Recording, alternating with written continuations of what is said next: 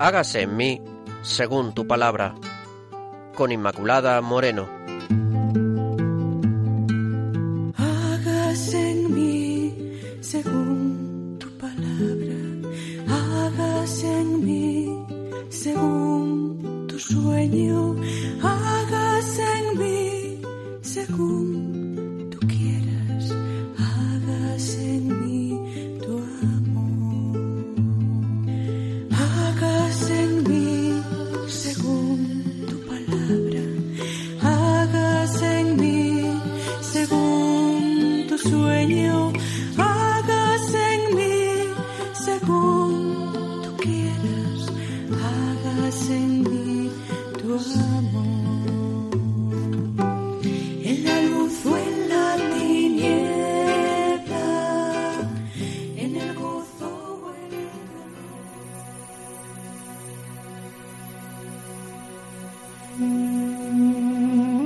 Bienvenidos, queridos oyentes de Radio María, al programa Hágase en mí, según su palabra.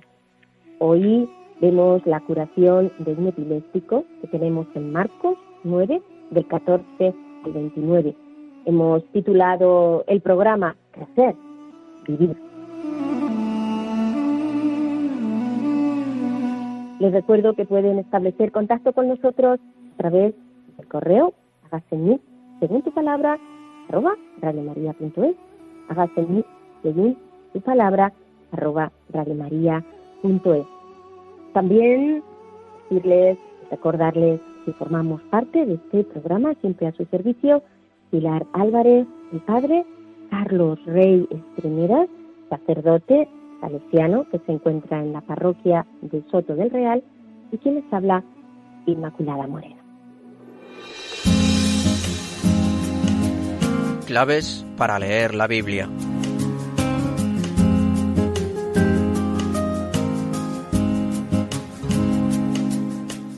¿Empezamos? ¿Están ustedes dispuestos? Pues vamos a empezar este camino. Hoy empezamos con el Evangelio según San Marcos en cuanto a unas notas, características y rasgos del Evangelio. ¿Quiénes eran los destinatarios del segundo Evangelio? Son en su mayoría no judíos, a quienes el evangelista tiene que explicar expresiones y costumbres judías.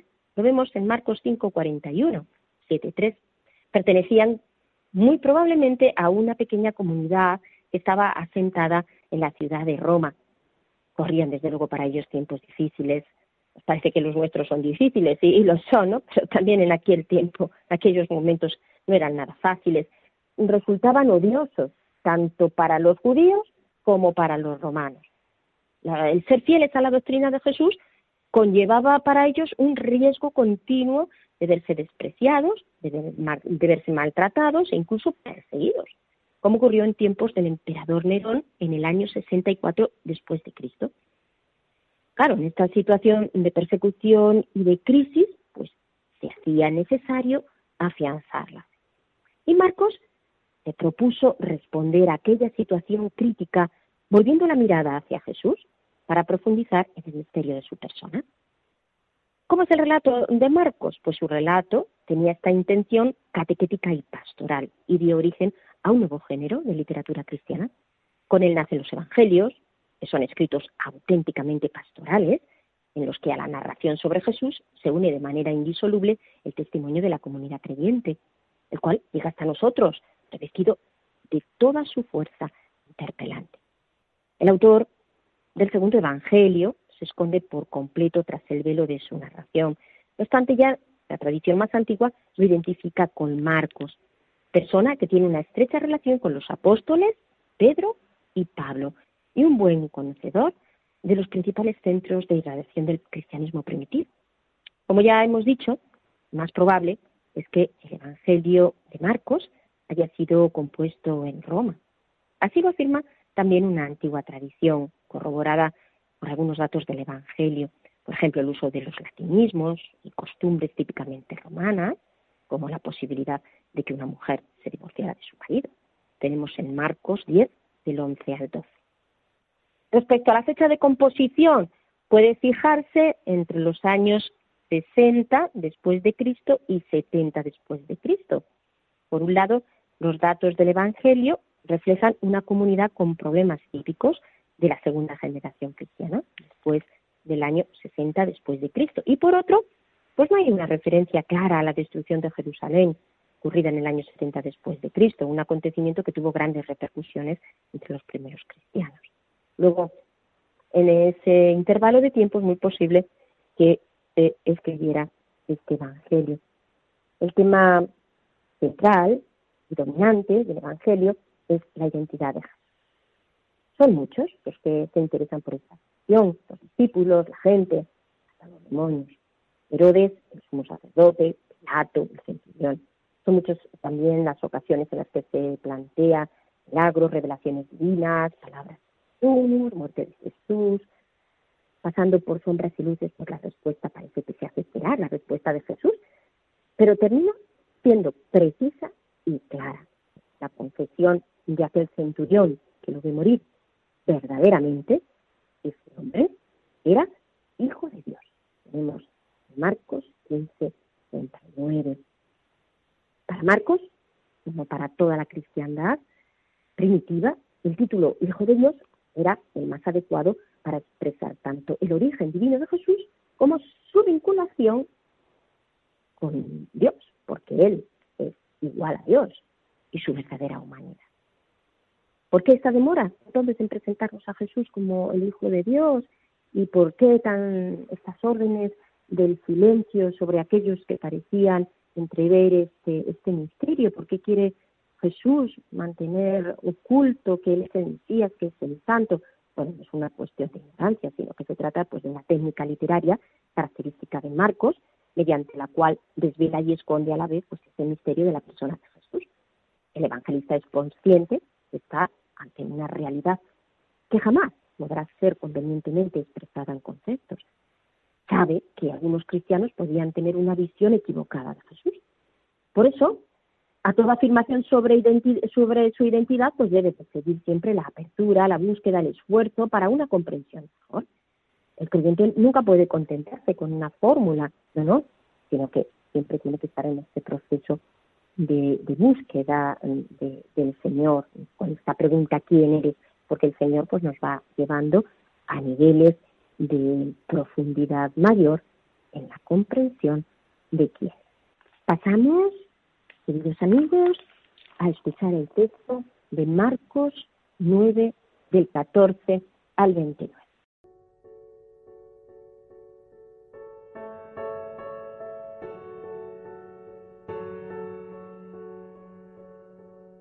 Cuando volvieron a donde estaban los discípulos, vieron un gran gentío y unos letrados discutiendo con ellos.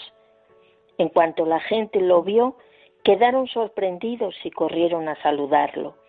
Él les preguntó, ¿de qué estáis discutiendo? Uno de la gente le contestó, Maestro, te he traído a mi hijo, poseído por un espíritu que lo deja mudo cada vez que lo ataca, lo tira al suelo. Él echa espumarajos, rechina los dientes y se queda rígido. Dije a tus discípulos que lo expulsaran y no han podido. Él les contestó, qué generación incrédula. ¿Hasta cuándo tendré que estar con vosotros? ¿Hasta cuándo tendré que soportaros? Traédmelo. Se lo llevaron y en cuanto el espíritu lo vio, sacudió con violencia al muchacho, que cayó a tierra y se revolcaba echando espumarajos. Jesús preguntó al padre, ¿Desde cuándo le sucede esto? Contestó, desde niño, y muchas veces incluso lo tira al agua o al fuego para acabar con él. Por eso, si puedes hacer algo, compadécete de nosotros y ayúdanos. Jesús le respondió, que si puedo, todo es posible para quien cree. Inmediatamente el padre del muchacho exclamó, creo, pero socorre mi falta de fe. Viendo Jesús que la gente se agolpaba sobre ellos, reprendió al espíritu inmundo. Espíritu sordo y mudo, yo te lo ordeno, sal de él y no vuelvas a entrar en él. Dando un grito y sacudiéndolo fuertemente, salió. El chico quedó como un cadáver, tanto que muchos decían que estaba muerto, pero Jesús, tomándolo de la mano, lo levantó y el muchacho se puso en pie. Cuando Jesús entró en casa, los discípulos le preguntaban aparte, ¿por qué nosotros no pudimos expulsarlo? Respondió, esa clase solo sale a fuerza de oración.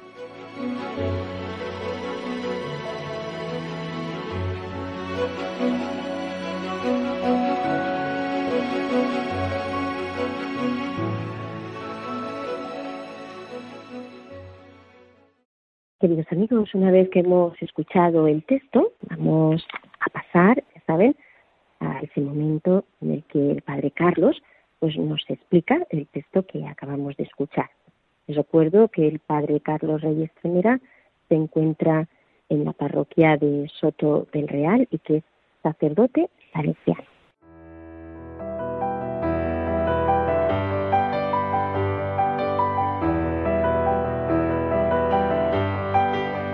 Dios al encuentro del hombre.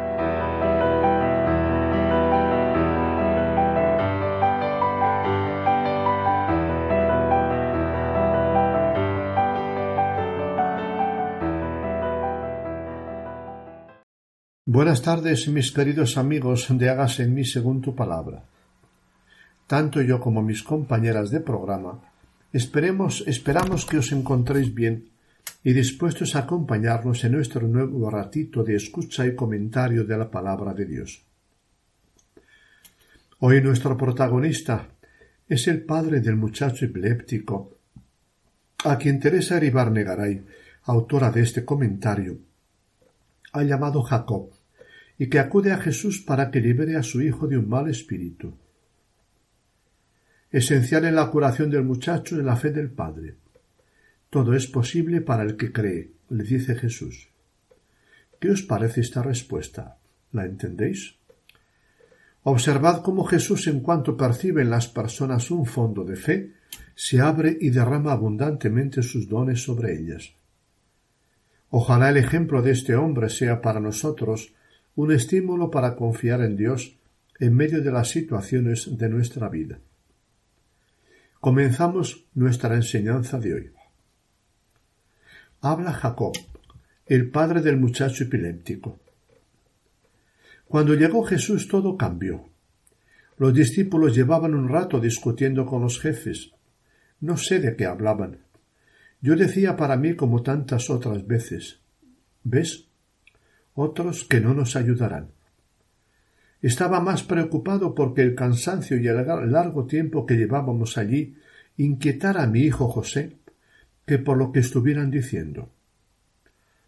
Ya he aprendido a reconocer cuando alguien no puede, aunque siga intentándolo. Al menos he sacado eso de toda esta historia, saber distinguir cuándo ya no vale la pena seguir en ese sitio y hay que irse de ahí. No sé por qué no me fui. Otras veces cuando empiezan a hablar de nosotros sin nosotros, cojo al chico y me lo llevo a casa. Por lo menos no se pone nervioso. Yo creo que ese día me sentía con tan pocas fuerzas que me quedé ahí sentado sin pensar, con un ojo en José y la cabeza en no sé dónde. De repente el tono de los que hablaban cambió. A lo lejos se veía llegar al maestro.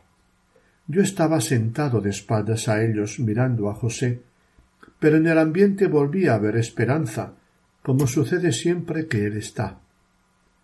Nos encontrábamos al final de la colina, en el llano. El maestro y dos o tres discípulos estaban llegando, y se acercaron al grupo de los que discutían. Cuando se acercaban la gente se puso a andar ligera hacia él, algunos corriendo incluso. Se les veía contentos de verlo. También los que discutían dejaron de hablar y los discípulos se acercaron a él casi corriendo. Me llamó la atención la premura con que se acercaban a él, como si su sola presencia cambiara las cosas. Desde donde estaba los oía hablar, aunque no entendía las palabras. Me sobresalté cuando uno de los suyos, uno de los que no habían podido curarlo, se puso a mi lado. Me tocó el brazo y me dijo Él sí podrá. Vete y háblale. No puedo negar que son buenos y que al menos lo intentan, pero es lo de siempre. Me levanté por inercia, hice seña a José para que siguiera donde estaba, y me acerqué a él. Al verme llegar se retiraban a mi paso, y fui caminando por el espacio que se había hecho, hasta encontrarme frente a él. Y le volví a decir lo mismo, lo que le pasa a José, y si podía ayudarlo, y que no habían podido. Estaba como vacío, como si ya no pudiera luchar más. Mientras le hablaba recuerdo que no sentía ninguna esperanza. Hablaba por hablar una vez más. Recuerdo que no lo miré ni una vez. Estaba con la cabeza agacha, estrujando nerviosamente unos guijarros que había cogido en el suelo. Levanté la vista y me encontré con sus ojos cuando él gritaba Generación incrédula. ¿Hasta cuándo tendré que estar con vosotros? ¿Hasta cuándo tendré que soportaros? No sé si lo decía por mí o por los discípulos, pero su tono me hizo levantar la cabeza y mirarlo. No puedes dejar de percibir la vida poderosa que emana de él. Cuando lo digo, recuerdo haber sentido que lo que él decía era mucho más importante que mi José y en cierto modo sonaba consolador. Tantos años más pensando más que no pensando más que en esto, y de pronto se te ensancha el panorama y puedes respirar. No entendí por qué lo decía, pero al escucharlo parecía que ahí había algo de verdad importante, algo que hacía relativo todo lo demás, incluso el mal de José, algo que de verdad era más. Fue como un destello, pero me alivió el peso del corazón. Luego todo volvió a ser como antes. A veces me preguntan si no me molestó que cuando yo estaba contándole lo de mi hijo, él saliera con eso. Es todo lo contrario. Sus palabras refulgían con piedras preciosas. Quieres escuchar cada una de ellas, porque lo que dice es mucho mejor que todo lo que puedes pensar y desear. El maestro estaba verdaderamente enfadado, pero su enfado es un enfado distinto a los que conocemos. Entre nosotros, cuando ves a alguien enfadado, temes que te vaya a dañar de algún modo, y te enfrentas o te retiras. De una u otra manera intentas acallar el enfado, evitarlo. Ante su enfado lo que querías era que siguiera enfadado, porque su enfado era verdad. Su enfado sanaba, porque es nuestra realidad. Su enfado sanaba, y lo repito, porque me sonaba a algo sólido y a una verdad que me hacía bien y me reconfortaba. Apenas experimenté que la verdad, sea la que sea, sana. Fue un momento brevísimo. Pidió que trajéramos al niño y me giré rápidamente para ir a buscarlo. No sé qué tiene este hombre que te hace responderle con esa premura, con todo tu ser. Mientras tanto, algo se había despertado en mí. Le dije lo que creo haber dicho ya mil veces pero yo estaba de otro modo. Tenía esperanza. Algo había en él, una fuerza que te hacía confiar en que con él iba a ser distinto. Pero cuando volvía con José, eran sólo unos cuantos metros, sucedió lo opuesto. La fuerza que emanaba de él no serenó al muchacho, sino que por el contrario, ante el maestro tuvo uno de los ataques más violentos que puedo recordar tanto que creí que se moría ahogado. Yo estaba inmóvil, aullando en mi interior y sin poder hacer nada. No tenía palabras. Quería que él ayudara al chico, que viera quería, quería que viera de qué clase era su mal y que lo sanara, sobre todo que lo sanara. El maestro me preguntó ¿Cuánto tiempo hace que le sucede esto? Y vino sobre mí el dolor de todos estos años, la impotencia y tantos intentos inútiles de ayudarlo, las lágrimas retenidas porque mi chico no es como los demás y todos se alejan de él, incluso nosotros a veces. Tanta es la desgracia. Todo se me vino encima y con ello una desesperación como no he sentido jamás. Vi mi, vi mi vida entera como un intenso angustioso, un intento angustioso por vivir, por alimentar esperanza, por no lograr jamás lo que deseamos. Ahí se rompió mi mutismo y le grité, le grité Creo. Si algo puedes, compacétate de, de nosotros y ayúdanos. En mi interior había un alarido, una esperanza nacida de la desesperación.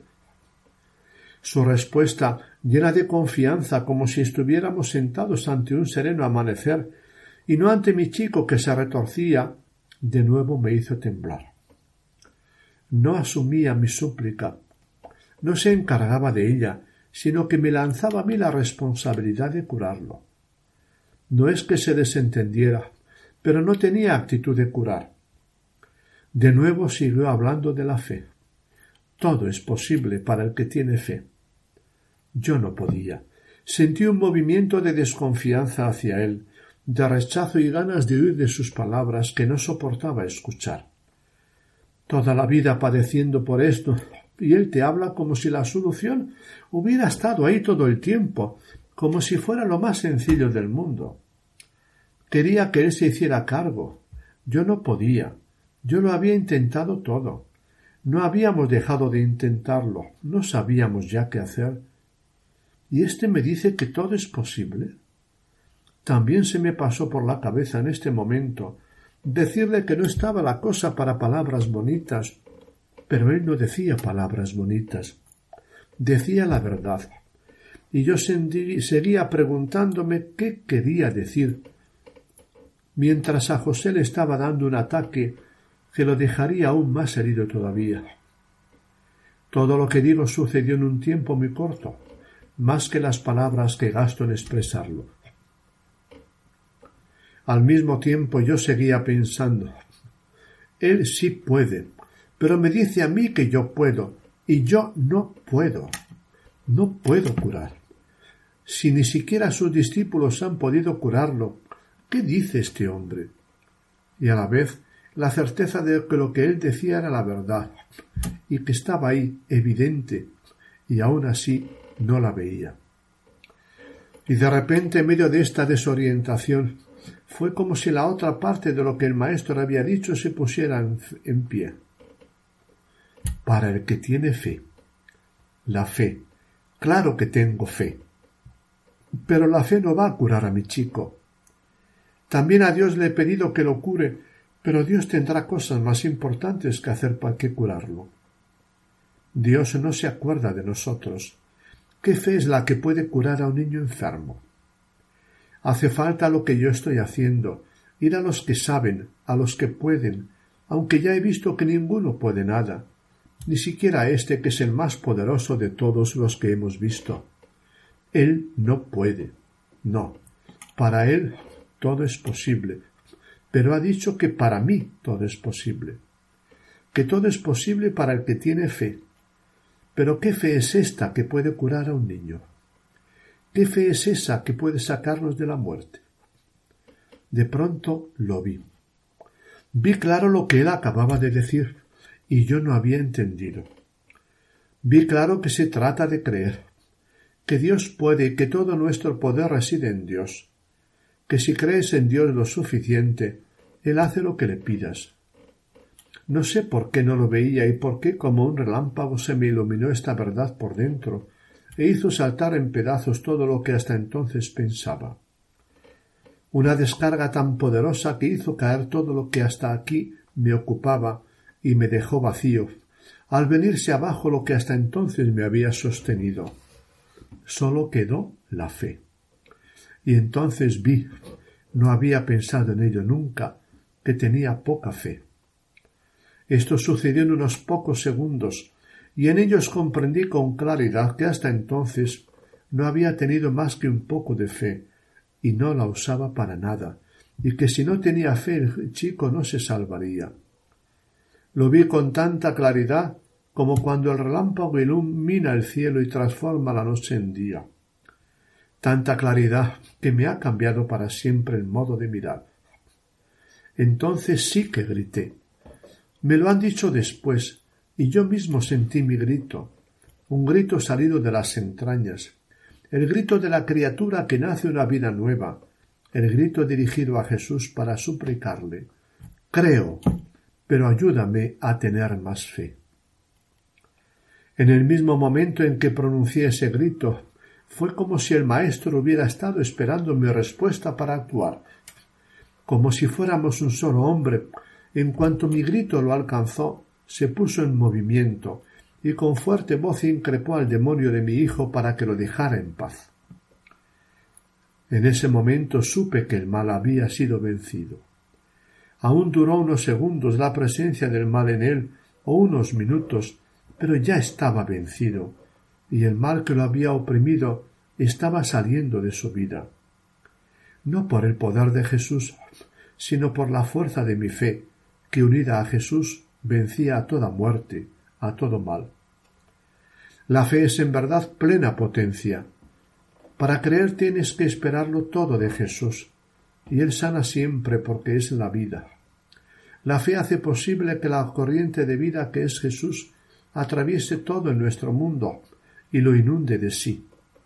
Un don tan precioso que a menudo hay que dejar por él todos los demás, porque cuando más brilla es paradójicamente en la impotencia.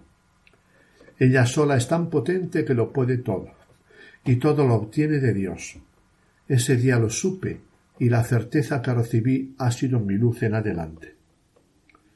Otra cosa que nunca hubiera imaginado es que el ver la curación de mi hijo que dura hasta el presente no fuera la mayor alegría que podía imaginar. Siempre que vuelvo sobre este hecho, lo primero que agradezco es haberme encontrado con Jesús y haber recibido de él la potencia para creer que él es la vida y que en él la vida se contiene eh, y que en él, que es la vida, se contiene todo lo que el ser humano está llamado a ser y vivir. Hasta aquí, mis queridos amigos, la historia de Jacob, el padre del muchacho epiléptico que acudió a Jesús pidiendo por su hijo. ¿Qué os ha parecido? Jesús, al pedir la fe de este padre, nos abre el horizonte sobre cómo dirigirnos a Dios en medio a las situaciones que no controlamos y que nos sobrepasan. Espero que esta enseñanza os haya gustado y ayudado a vivir como cristianos. Nuestro próximo programa lo hemos titulado De los márgenes al camino y tendrá como protagonista a un muchachito de Brasil. Su historia se parece a la del ciego de, Jericó, que encontráis en Marcos capítulo 10, versículos 46 a 52. Ahora os dejo con mis compañeras. Ya sabéis que estaremos de nuevo con vosotros dentro de dos semanas. No dejéis de conectaros con Radio María para pasar otro momento gozoso alrededor de la palabra. Que Dios os proteja siempre. Un gran abrazo. Muchas gracias, Padre Carlos, por su intervención. Les recuerdo que estamos en el programa Hágase según tu palabra, hacer vivir. Así hemos titulado el programa de hoy, inspirados en el texto de Marcos 9, del 14 al 29. Pueden establecer contacto a través del correo, hágase en según tu palabra, arroba radiomaria.es. Jesús Cristo, Jesús Cristo, Jesús Cristo, yo estoy aquí. Jesús Cristo, Jesús Cristo, Jesús Cristo, yo estoy aquí. Jesús Cristo, Jesús Cristo. Jesús Cristo, yo estoy aquí. Miro al cielo y veo una nube blanca que está pasando. Miro a la tierra y veo una multitud que está caminando. Como esa nube blanca, esa gente no sabe a dónde va. ¿Quién les podrá decir el camino cierto es nuestro Señor?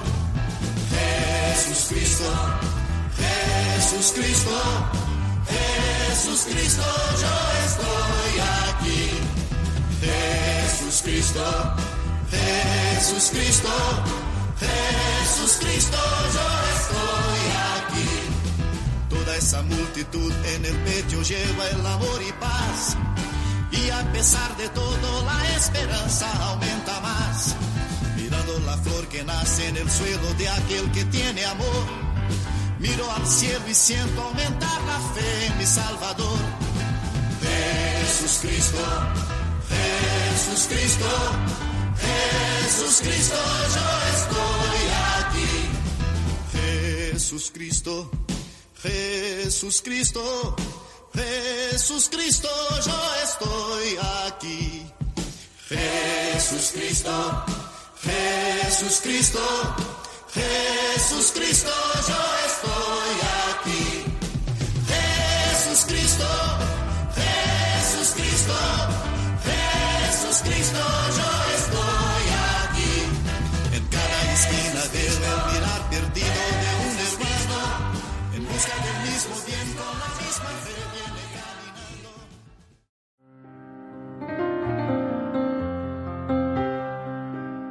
Rincón Bíblico.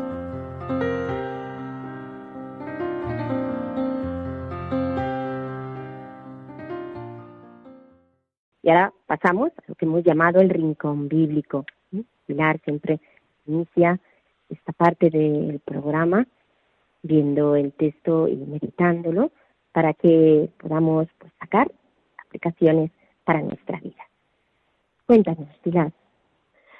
Bueno, pues nos encontramos ante un relato en el que aparece un exorcismo y una sanación, porque nos conviene recordar a todos que el demonio existe y es real y actúa, y actúa y sigue actuando. El Papa Francisco hace poco en un documento, Exultate Gaudete, nos recordaba esto, que el demonio no es una entelequia, es real y va a intentar robarnos la fe de cada uno de nosotros. Tenemos que estar atentos. Pero dejando aparte esto, pues el texto, a mi manera de ver, a mí me ha hecho reflexionar sobre la importancia de la fe y de la oración en nuestra vida cristiana, en la vida cristiana de cada uno de nosotros. Bueno, ya sabemos que la fe no es un mero asentimiento intelectual.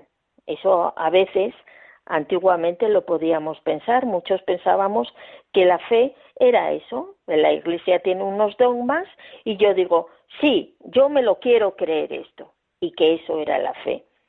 Resulta que ya hemos aprendido que la fe es principalmente un, encuentro con alguien y me lleva ese encuentro con Jesús, me lleva a confiar, a confiar en Él, porque no se confía en un concepto, uno se fía de alguien.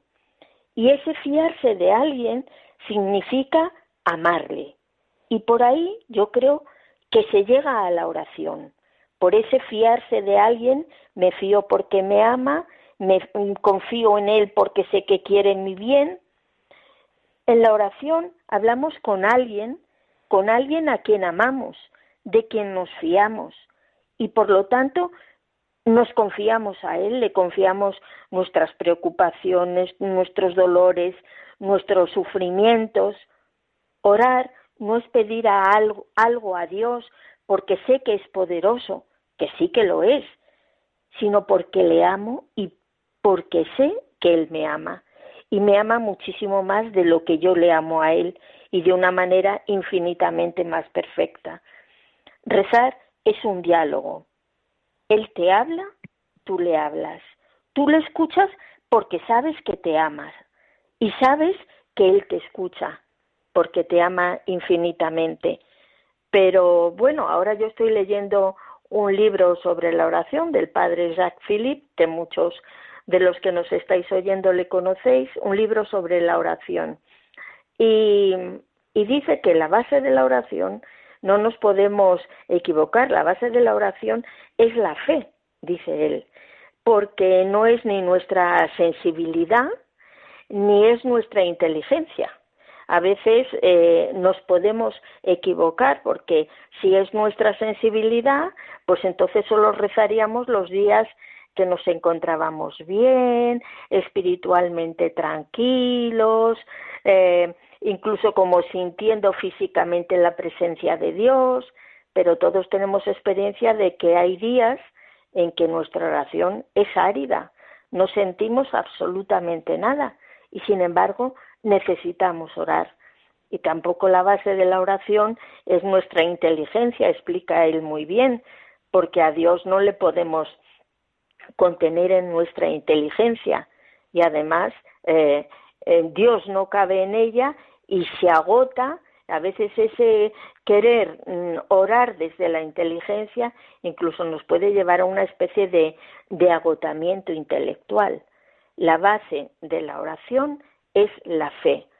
Y tenemos que aprender pues a, orar así cuando estamos en, sequedad, en, en aridez.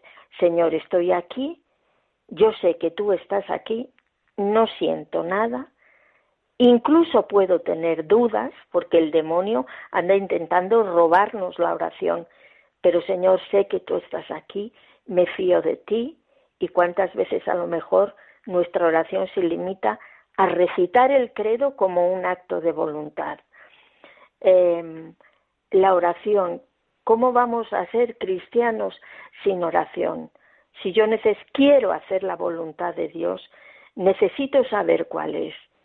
Y necesito preguntárselo todos los días. Señor, ¿qué quieres que yo haga hoy?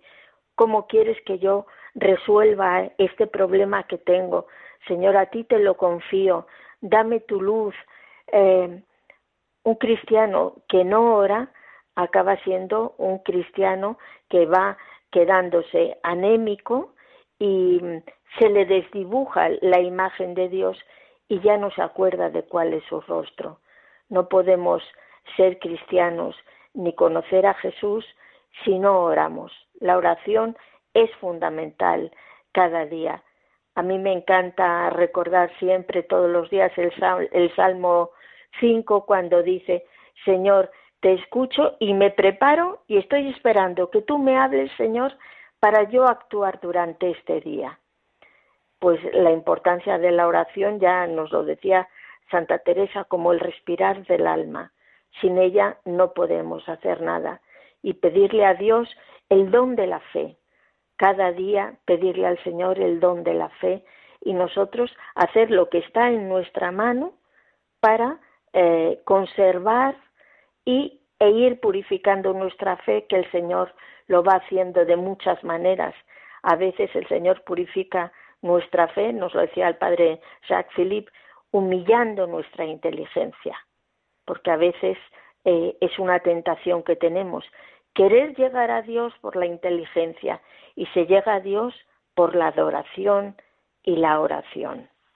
Muchas gracias, Pilar. Y a mí me resuenan este texto y les presento a ustedes, queridos oyentes, para su reflexión estas dos frases. Todo es posible para quien cree.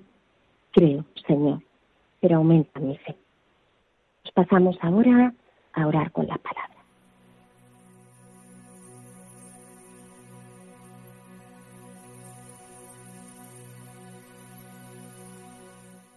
Santo, Santo Maya, Vamos y te bendecimos, Señor.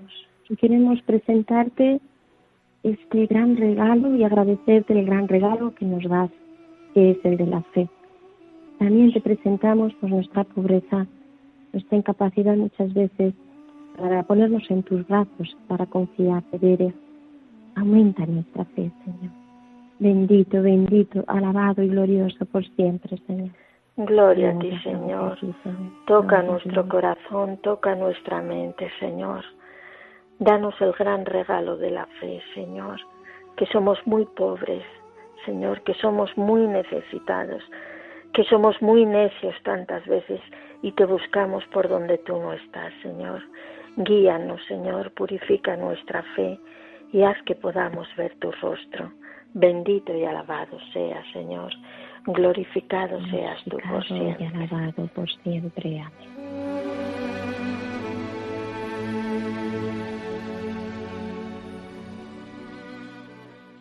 Pues nos despedimos así, queridos oyentes, de todos ustedes. Les esperamos en el próximo programa de Hágase mí, según tu palabra. Hasta entonces.